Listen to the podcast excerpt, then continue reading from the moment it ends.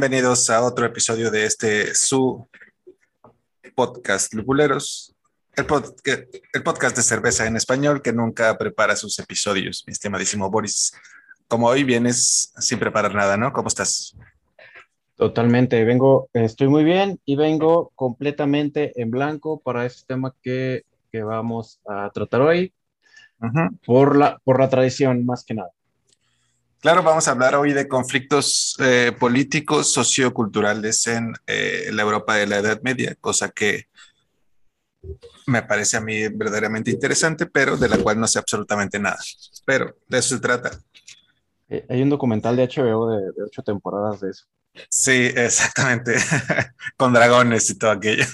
totalmente, totalmente verídico. Bueno, hoy vamos a hablar de la meca de la cerveza, de las cervezas de Bélgica, Boris. Es bien conocido que, bueno, poco conocido en el mundo no cervecero que Bélgica es la meca de la cerveza. ¿A ti te gusta mucho la cerveza de Bélgica? Iba a ser eh, Procasiso es, pero lo contuve, de lo cual me siento muy orgulloso, porque no es el nivel de podcast que yo quiero. ¿Te gusta la belga o no, mi Boris? Cuando, hijo. Oye, no, no vino Alfredo hoy. Este, ¿sabes qué? Creo que, creo que te pones vulgar cuando te ves menos este, en cámara.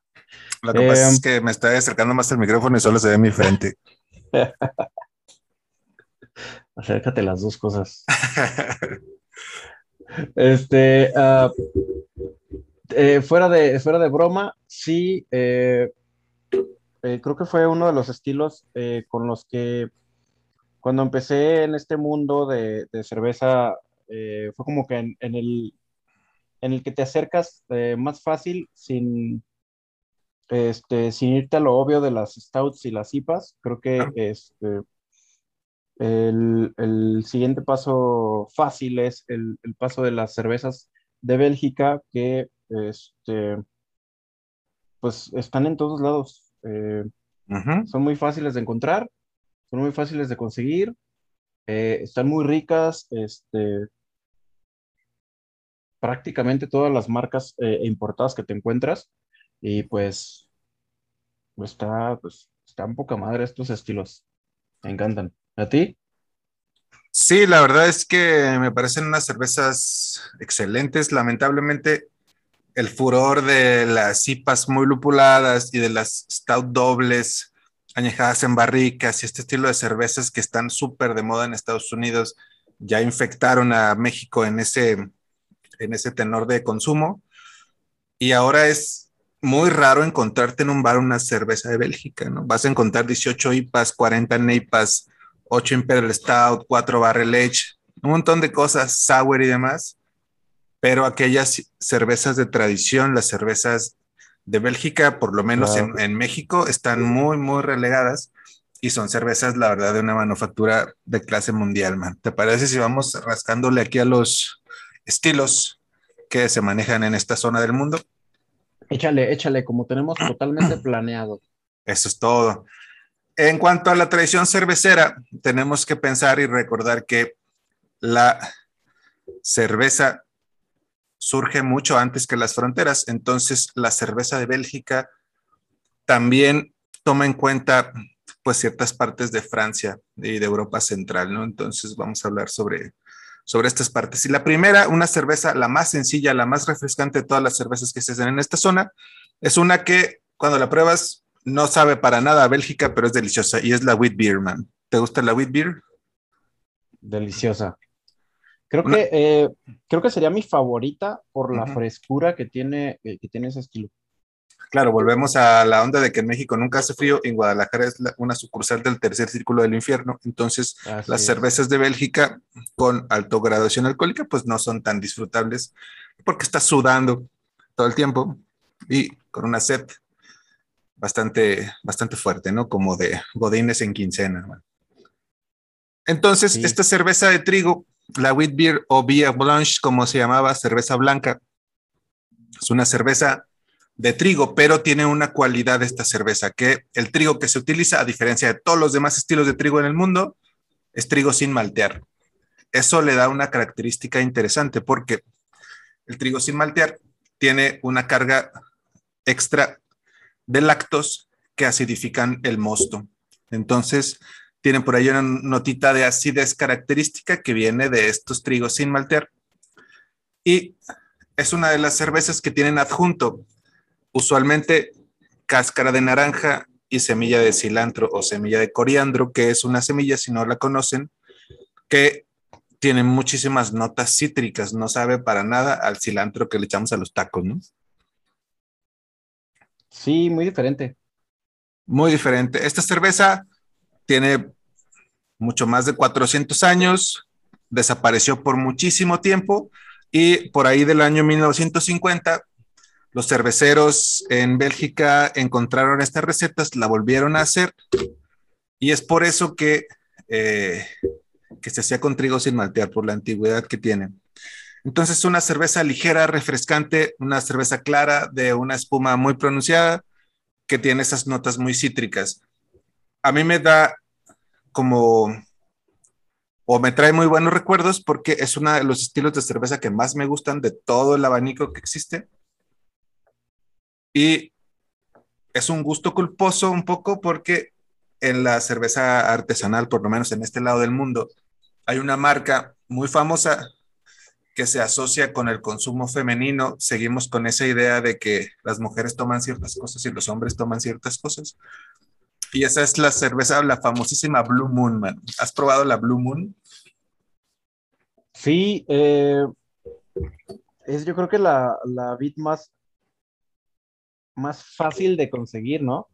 Eh, bueno, también está la How Garden, pero creo que la Blue Moon sí la encuentras este, más rápido. La How Garden y la, la, Blanche de Bruxelles también.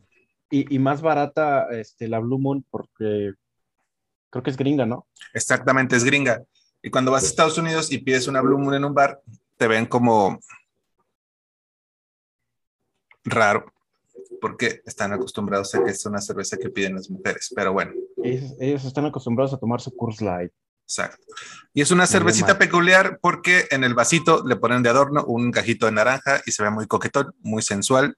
Y cuando lo tomas con tu mano y traes tus uñas pintadas de rojo, pues se ve chingón, se ve se ve bien, sabe bien. La verdad es que uno de los maridajes que más me gusta, lo dije en el episodio con el poncho, fue o es el de la pizza de champiñones con la Belgian Wheat o la Wheat Beer. Parece brutalmente bueno. Y es una cosa que sí, repito, normalmente se podría decir que es una... Ya me antojaste. Es una ale que tiene estos saborcitos especiados y cítricos y que tiene por, lo, por esta onda del trigo sin maltear, esa, esa notita láctica ahí bastante, bastante coquetona, refrescante, juguetona ahí en la en el paladar, cosa, cosa interesante, ¿no? Que, que, que, eso, que esas notas este, que, que, mencionaste ahorita, frutales y especiadas, van a ser como una constante en todos los estilos de, de Bélgica, ¿no? Es como que, como que su, eh, su signature eh, de, todos estos estilos son un poquito diferentes entre sí, pero, pero conservan todos ellos esta, esta característica, incluso también la comparten con las cervezas trapenses, que también, pues, su origen es como, muy de, de, esa zona. De esa zona, claro. Quizá la única que salga por ahí será la Bierdegar, que ahorita platicamos de ella, pero la, todas las demás tienes absolutamente la razón. Son así.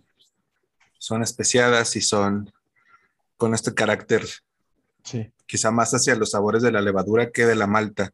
Bueno, no, no como tal, perdón, más a la levadura y malta que del lúpulo, que es lo, que en Bélgica pues no les importa ni madres del drehop y esas cosas de... De gringos. De los gringos. Esas gringaderas. Esas gringaderas como hacer guerra en país. No, ya no voy a hablar de política en este podcast. ¿no? Como sacar petróleo, ¿verdad? Como llevar libertad a... No, que la canción. No, no, no. Vamos a hablar de cerveza en este episodio. Solamente en este episodio. Y el otro estilo que se conoce es la Belgian Pale Ale. Es una cerveza, sigue siendo ligera. Digamos que de consumo masivo. Es una ale clara que puede llegar a ser esta cobriza. Muy transparente, a diferencia de las demás eh, ales de Bélgica, que no llega tanto a, a México, por ejemplo. Ese es uno de los estilos que casi no llegan aquí. Y si la encuentras, pues es una, una buena cerveza para probar, pero pues si te das una vueltita ahí a Bruselas, pues la cerveza es más barata que el agua. Entonces, puedes tomar eso todo el tiempo. Eh, otro estilo de cerveza interesante por demás es el Bierdegar, que es aquí donde vemos como otra unión entre la cerveza de Bélgica y la cerveza de Francia porque pues está por ahí en estas zonas fronterizas entre estos dos, entre estos dos países y que tiene tres variaciones. La Bierdegard, pues se podría decir que es la lager de esa zona y puede ser rubia, puede ser marrón o puede ser ámbar. En este episodio de Cerveza de Bélgica recordamos lo que hemos platicado en otros, Boris, que a las personas que viven en Bélgica no les interesa en lo más mínimo la cerveza oscura cosa que hacen bien, ¿no? Sí, totalmente. Está totalmente. No por nada son los mejores cerveceros del mundo. Pero no bueno. Tienen stouts. No tienen stouts, tienen estilo, bro. Ahí, hay, que, hay que notar ahí un patrón. Sí. O sea, no, no, es, no es casualidad. Y bueno, la Bier de pues es una cerveza de guarda de, de laguereo, ligera también, digamos, refrescante, y eh, puede ser un poquito, un poquitito nada más fuerte, pero no tanto como las demás, porque después de la Bierdegard entramos en esta frontera de las cervezas que te tomas una y ya estás pensando en marcarle a tu ex Boris las cervezas fuertes de Bélgica. Las Strong Belgian Ales. Las Strong Belgian Ales que pues son más fuertes que, que nuestro fandom en realidad, yo creo, bro.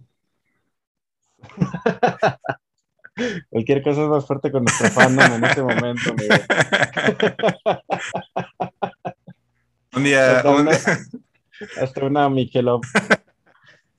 Un día será nuestro fandom más fuerte que una cerveza. Esperamos que llegue ese día. Pero bueno. Una cerveza más fuerte que la necesidad de financiar eh, grupos terroristas. de intervenir en países de Latino. bueno, empezamos con las cervezas fuertes y esta sí llega a México muchísimo, la puedes encontrar en cualquier lugar. La Belgian Blonde una cerveza muy rica.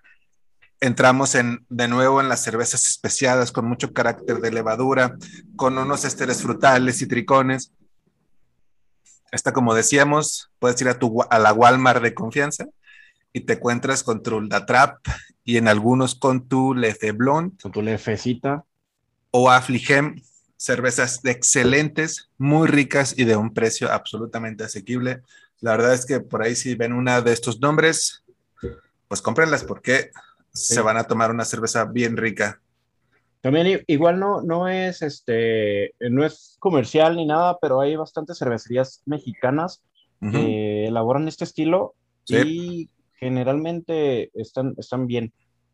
Generalmente están bien y son, pues son bastante, bastante sabrosas. La que sigue es una cerveza no tan sencilla de beber por sus características. Es la Saison o cerveza de temporada que normalmente es una cerveza pálida y refrescante, pero también tiene una gama de, de potencia, digamos, o de, ¿cómo le podríamos decir? De nivel de alcohol, que puede ser desde la versión muy ligera de 3 grados hasta una de casi 10 grados, cosa que ya se complica un poco para una tarde de verano, ¿no? Ya empiezas a tomar malas decisiones con una cerveza de 10 grados, bro. Empiezas a tomar estados completos. Oh, oh chingado. Basta, basta de política. No, venimos a politizar aquí, hermano. Entonces, ¿qué tiene de diferente la Saison? Pues que es una cerveza que se fermenta a altas temperaturas y genera una cantidad de ésteres y fenoles un poquito fuertes. Notas muy, muy cargadas para el paladar que que poca gente puede disfrutar o le baja la tomabilidad, si podríamos hablar de eso. Hay saison muy famosas como la Bel Saison y, eh, y también se le conoce como Farmhouse Ale o cervezas de granja, cervezas de temporada para estas zonas del mundo y, eh, y la podemos encontrar en tres variantes, la, la, cerveza de mesa o la table beer, la estándar y la super, la super que son de 7 grados para arriba y que ya... Eh, se puede comparar pues, con una triple o le rasca un poquito ahí a la cuádruple, que vamos a hablar un poquito, un poquito más adelante.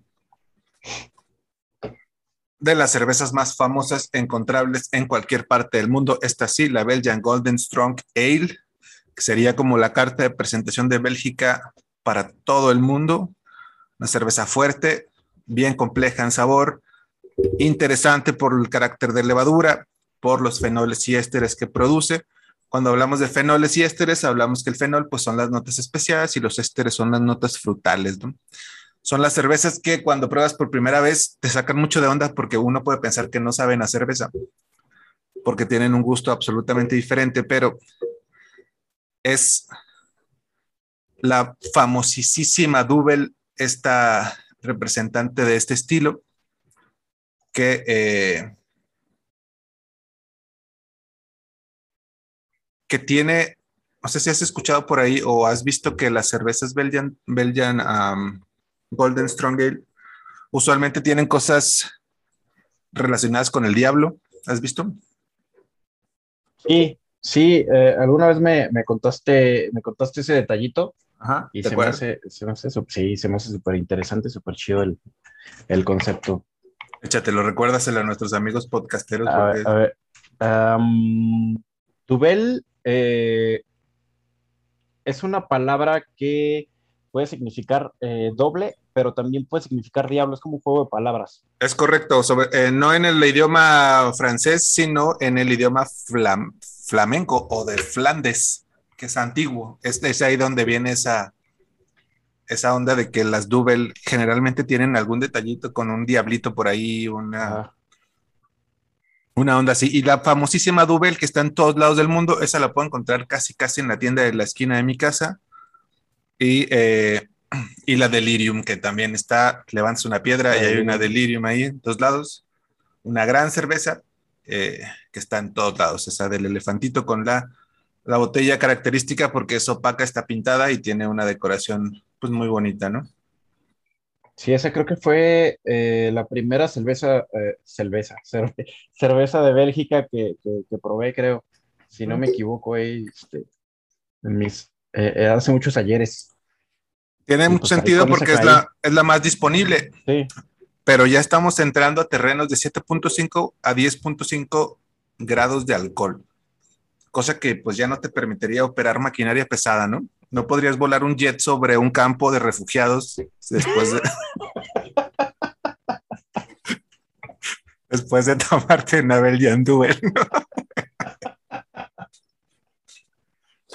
Ay, chinga, otra vez. Vehículos no puedes manejar, digamos. cerrémoslo en eso. Una cerveza muy clara que por ser tan clara y tan bonita, no esperas que te dé una patada en la cara con tanto alcohol, ¿no? Pero esa no es la más fuerte de las pálidas. Por ahí puede ser que te encuentres otra. Y entramos un poquito ya a, eh, a las cervezas ahora sí de monasterio para continuar y hacer clic con nuestro episodio pasado para que la gente no diga que somos el podcast que no prepara sus episodios, bro. Está muy planeado. Esto está totalmente planeado desde el principio. En la mesa de producción se diseñó, así quedó, y tenemos ya las cervezas que hacen estos monjes en sus abadías. La cerveza de monasterio, que se le conoce como cerveza trapense en ciertos monasterios, como platicamos en el episodio anterior, y tenemos la cerveza sencilla, que sería muy parecida a la Belgian Blonde Ale, pero hecha en monasterio. Tenemos la cerveza doble, extremadamente parecida a la Belgian doble, pero hecha en monasterio, poquito más de color. Y Otra cerveza clara, la más imponente del mundo, según yo, que es la Belgian Triple, que es una cerveza clara, de color amarillo, quizá eh, hasta dorado, pero con una cantidad de alcohol que ya te, te asusta, ¿no? Ya te pone, ya te pone en modo lupulero de forma muy rápido. Sí, ya, esas, sí son de, tremendo cuidado.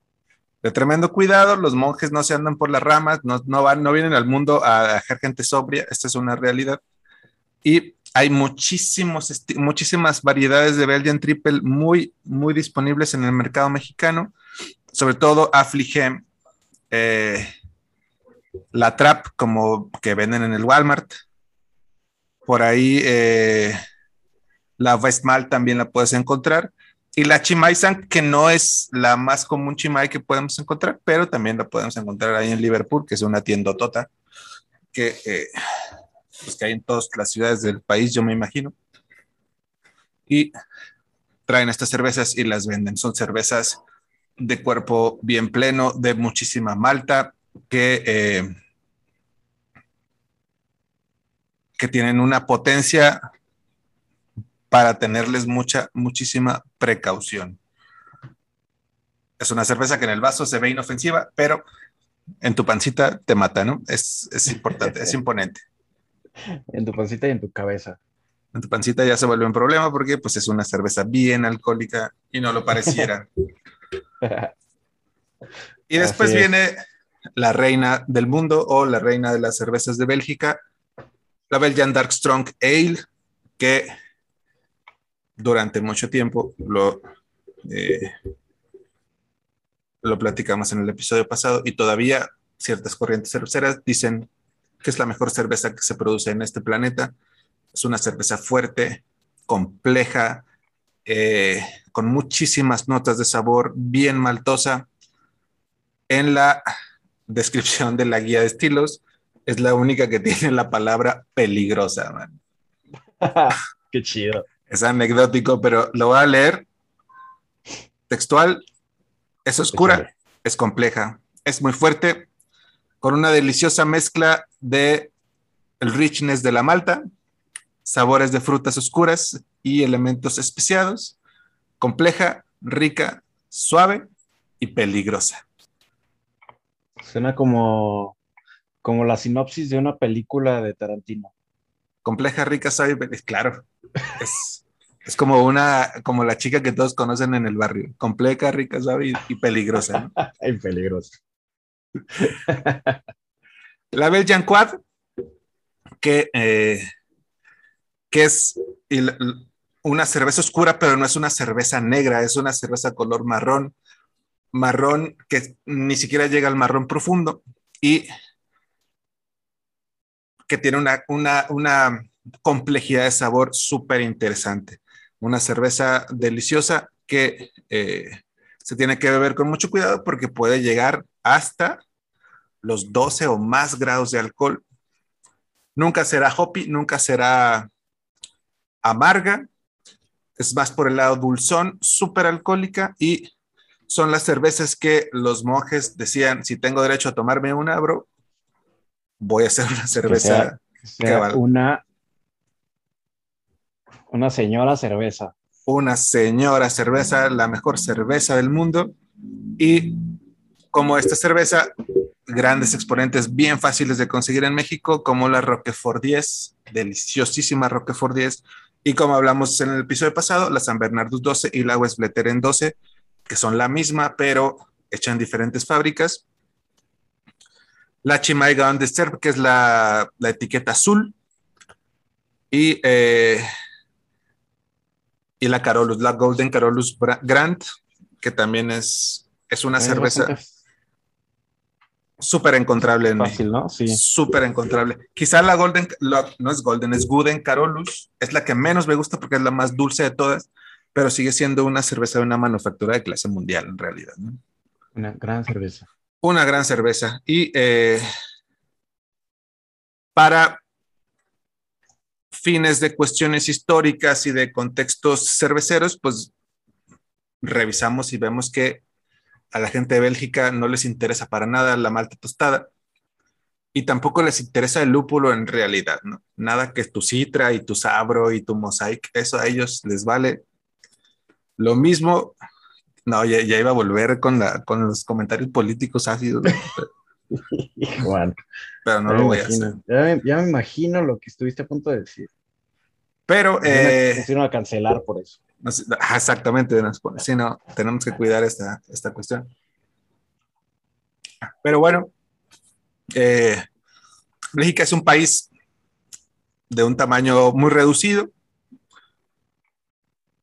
y tiene un abanico de estilos de cerveza impresionante y sobre todo de calidad en manufactura increíble. Estas son las cervezas que se fabrican en este país, pero no solo existen estas ales, sino otro lado de cervecería echada a perder, lo podemos decirlo, se los echa a perder, pero echa a perder bien, mano. Ah, empezar con.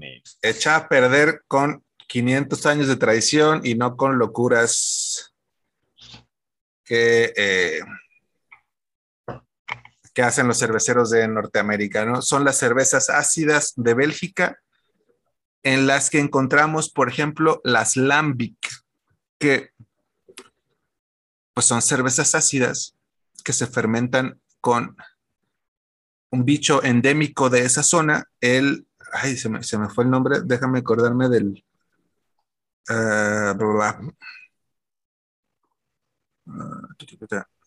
ahorita me voy a acordar, pero cervezas ácidas se fermentan en fermentadores abiertos, generalmente en los sótanos de las cervecerías que tienen 500 o más años de edad y generan productos con una alta acidez, pero una acidez bastante amigable al paladar. ¿Si has probado estas cheves, las Lambic o qué, mi Boris? Eh, sí, he tenido la, no sé si fortuna, eh, de probar estos estilos. La verdad no son mi fuerte, pero sí los he probado. Eh, generalmente también son muy fáciles de conseguir aquí en México. Y em, sobre todo eh, eh, esa marca que tienes ahí, que no sé si nos patrocine o no, Golden Drag, este, tiene un montón de estilos Lambic, este, pues bastante bien hechos, em, pero personalmente no, no, son mi, no son mi top estos estilos. Son estilos difíciles, pero eh, el bicho que te, iba a decir y se me olvidó era el Brettanomyces bruxellensis, nombrado porque se detecta en esta zona cercana a Bruselas. Un enemigo importantísimo para los productores de vino, pero el aliado más entrañable para los productores de lambic y estas cosas. Dentro del mundo de la sour de estas estas zonas importantes están las Lambic, importantes están eh, las estilo, no sé ni cómo se pronuncia, pero se escribe GUC con Z. Eh, Todo el mundo las pronuncia diferente, ¿no? Sí, porque también está la, alemana Goza, pero esta sería como GUC, no sé cómo se pronuncian, que son un blend de lambics y que el maestro cervecero se dedica, estos son en realidad las que he probado son exquisitas, son, eh, son cervezas diseñadas y bien, bien doctoreadas o bien pensadas para hacer un producto de altísima calidad. Y son complejas de tomar y por eso vienen, si te has dado cuenta, en unas botellitas chiquitas, que son como de 250 mililitros por ahí porque son difíciles de beber, o sea, tampoco te vas a tomar 10 lambics a menos que tengas COVID y no sientas ninguna sensación en tu paladar y en tu nariz, pero esperemos que nadie esté pasando por eso. Son cervezas complejas y se sirven en envases muy pequeños, en copas muy estilizadas y también de tamaño reducido, porque las notas que tienen son ácidas, frutales, especiadas, de levadura, estas notas funky en el aroma y en el paladar que huelen como a, eh, a, manta de caballo o a establo.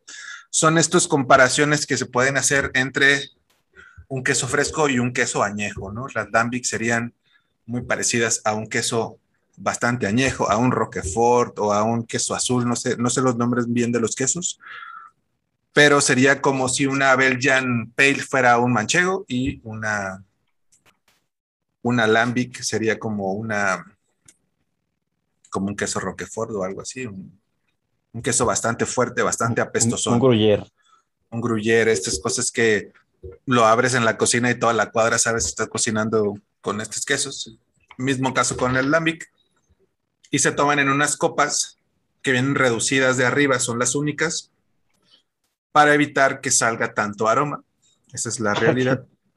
para, que, no huelas lo que te vas a tomar. Para que no huelas, que es, que es como la antítesis del, del famoso tulipán belga, que es una cerveza, que es un vaso abierto hacia, arriba para que puedas percibir todo el aroma de esta cerveza. Eh, esa es la tradición cervecera de un país que se ha encargado de, generar estilos increíbles de cerveza y que debido a las modas están quedando en el olvido en países como México, cosa que a mí me parece un poco alarmante para el tema del consumo. Ya todo es IPA, doble IPA, NEIPA, eh, Hazy Pale Ale o o sour gabachas. O sour gabacha, o gabacha con eh, lactosa, con raspberries, con todas estas cosas que se generan. La tradición de sour de Bélgica también tiene una relación muy cercana con las frutas. Hay muchas lambic frutales y hay una incluso, la framboise, la famosísima framboise, que es la cerveza eh, ácida con frambuesas. Muy conocida, que si tienen ustedes la oportunidad de comprar una botella y probarla, van a probar lo peor que ha pasado por sus rostros en su historia. Es horrible, es espantosa, es intomable, pero no tiene nada que ver con una cerveza framboise en Bélgica servida de un barril. Es absolutamente distinto. Algo pasa con esa cerveza que no puede trasladarse de barril a botella. En botella es como tomar jarabe para la tos. Horrible. Y en barril es un es una cosa súper aromática, bien frutal, que tiene un sabor absolutamente distinto. Eso sí es una experiencia, es lo único que yo he visto en todos los estilos de cerveza que cambia demasiado de noche a día a lo que es una cerveza en botella y una cerveza barril en este estilo de sour con frambuesa. No sé por qué pasará eso, no sé si por la pasteurización o qué pasará, pero es, es absolutamente distinto, ¿no? Y aún así, durante muchos años, estuvo una cerveza, híjole, no sé si tú te acuerdas, Boris, en, el, en Walmart en Superama, una cerveza de frambuesa, una frambuesa de Bélgica, que se vendía muchísimo. A ver, si, creo que es Lindemans. Lindemans, ¿te acuerdas? ¿Te suena? Lindemans Framboise, exactamente. Lindemans, Lindemans, así se llama el vocalista de, de Ramstein. Lindemans Framboise, es esa cerveza que no, no es cierto. Boscoli se llamaba. Lindemans es una joya. Boscoli, Boscoli. Es una Kriek, perdón, no es una frambuesa, es una Kriek. Y esa cerveza en el Superama se vendía como pan caliente. Es horrible en botella, es espantosa. Pero la gente la compraba muchísimo. Es una cervecita con. Eh, ¿Cómo se llaman estas berries? Cranberries que son arándanos, ¿no? Eh, arándanos. Arándanos. Sí, con arándanos. Con arándanos. Un saludo al Alex Vargas, que es el rey del, rey del arándano en Guadalajara. Sí. El zar del arándano. Y bueno, por ahí otra, esta tradición cervecera con frutas tiene muchos años ya eh, generando estos productos y sí cambia muchísimo de una presentación a la otra, esa es una realidad por ahí muy rica la Lindemans, la Lindemans de manzana y la Lindemans de melocotón, deliciosas. Y son estas cervezas que vienen en botellita chiquita, que traen incluso hasta esta muy elegante como papel aluminio que las cubre, así como si fuesen una botellita de champán muy bonitas. Y eh, que si las ven por ahí, no, no, no, duden en probarlas, porque están bien ricas. Y compártanlas porque también la tomabilidad, aunque estén bien ricas, es lo mismo que un queso fuerte. Es un pedacito dices qué delicia y dos pedacitos dices ya, por favor, déjame en paz. Sí, es de, es, de, es de, gusto adquirido esos, esos estilos. Absolutamente, absolutamente. Y hablamos que en estas fermentaciones, pues ya no solo entra la Saccharomyces cerevisiae, sino la Brettanomyces bruxellensis, que ya genera otro universo de cosas que se perciben por los sentidos. Que no se confunda con la, con la brucelosis, que es la que te da cuando, cuando comes tacos en la esquina. Exactamente, que es, es como una infección de las vacas, ¿no? Esa madre o algo así. sí, algo así. no, no, brucelensis. y, esos son los estilos que se venden en este país en el que tienen la suerte, la fortuna de que la cerveza sea más barata que el agua, bro. Entonces, tú puedes comprar, cuando tuve la oportunidad de estar ahí, una, una Lefe en una tienda parecida a un Oxxo o un 7-Eleven, te costaban 90 centavos de euro y una botella de agua, uno y medio a, uno, a dos euros. Madres. Sobra decir que poco tiempo estuve sobrio en ese viaje, porque... Como debe ser como debe ser, claro, absolutamente, porque soy lupulero, no soy de otro estilo de clubes y, y el precio es una, es una barbaridad, es demasiado barato y demasiado rico también. Y tienen la posibilidad y la cultura de que está permitido traer dos cheves en la calle y una de ellas abierta. Entonces, pues estás en el paraíso del cervecero, hermano. Es como Aguascalientes como Aguascalientes en la Feria de San Marcos, pero si te sales del recinto ferial, ya la policía te está cazando para llenar su cuota de arrestos, man. Gracias. Oye, Mike, eh. este, las Flanders Red o Red Flanders. Y qué buen apunte, mano. estas caen, estas caen en, en, en sours y en lambics. No, es una sour, pero no es una lambic, es una cerveza roja flamenca, es la zona flamenca también incluye eh, partes de Bélgica y de Francia y es una cerveza que sensorialmente es mucho más parecida al vino tinto que a la cerveza. Es una cerveza rojiza y ácida. Es una sour de altísima calidad también. Qué bueno que te acordaste de esa porque incluye el catálogo de sours de esa zona particular de este planeta y sí es una delicia, la verdad es que sí, bien hecha es una delicia y mal hecha es una maldición. Entonces, afortunadamente la gente de esa zona tiene cientos de años haciéndolas y la maneja muy bien. Eh, por ahí sí, si ver una Red Flanders de un cervecero Nobel, pues pueden llevarse una sorpresita grata o desagradable. Ahí sería ya Bajo su propio riesgo. Bajo su propio riesgo, pero la duquesa de Bourgogne o la duchesse de Bourgogne, si la ven por ahí, es una botellita con el retrato de una chica noble de esa zona. Es un manjar, es una delicia que no deben dejar pasar porque no es tan fácil de ver ni conseguir. Entonces, por ahí, si en su anaquel de confianza ven su duchesse de Bourgogne, pues cómprensela y pruébenla. Está, Échenle, sí. Está sabrosita. No es, no es cara.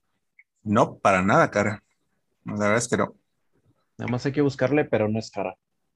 Nada, nada cara. Y eh, yo creo que en unos, híjole, antes decía cinco años, pero yo le voy a poner ahora diez. En diez años que baje el hype del lúpulo, si es que lo bajan. No creo que baje, güey. ¿Tú no crees que baje? Va muy para arriba, ¿no? Todo lo que sube baja, bro.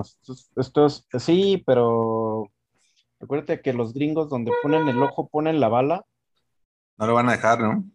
Eh, sí, y con tantos laboratorios que están fabricando tantos estilos y tantas cepas y tanta, tanta nueva variedad, dudo mucho que en 10 años estemos dejando de hablar de IPAs y estemos empezando a hablar otra vez de, estas, eh, de estas bellezas belgas. De cervezas que tienen cientos y cientos de años de tradición. Sería interesante que, que existiera, que regresaran del, del olvido porque es un abanico de aromas, sabores y percepciones que muchos cerveceros de reciente generación no conocen y que deberían de conocer para poderse llamar a sí mismos cerveceros. ¿no? Hay, hay muchos cerveceros, sí, mamador, que solo consume Neipas, IPAs y stouts imperiales y doble stouts, ¿no?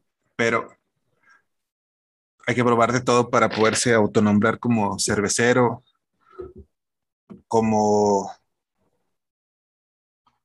pues tener un poquito de, experiencia para opinar y criticar sobre este, este tipo de cuestiones, ¿no? Es por ahí una problemática, por lo menos del, ambiente cervecero local o mexicano, tapatío por demás, y, eh, y ya lo hemos visto en repetidísimas ocasiones por ahí.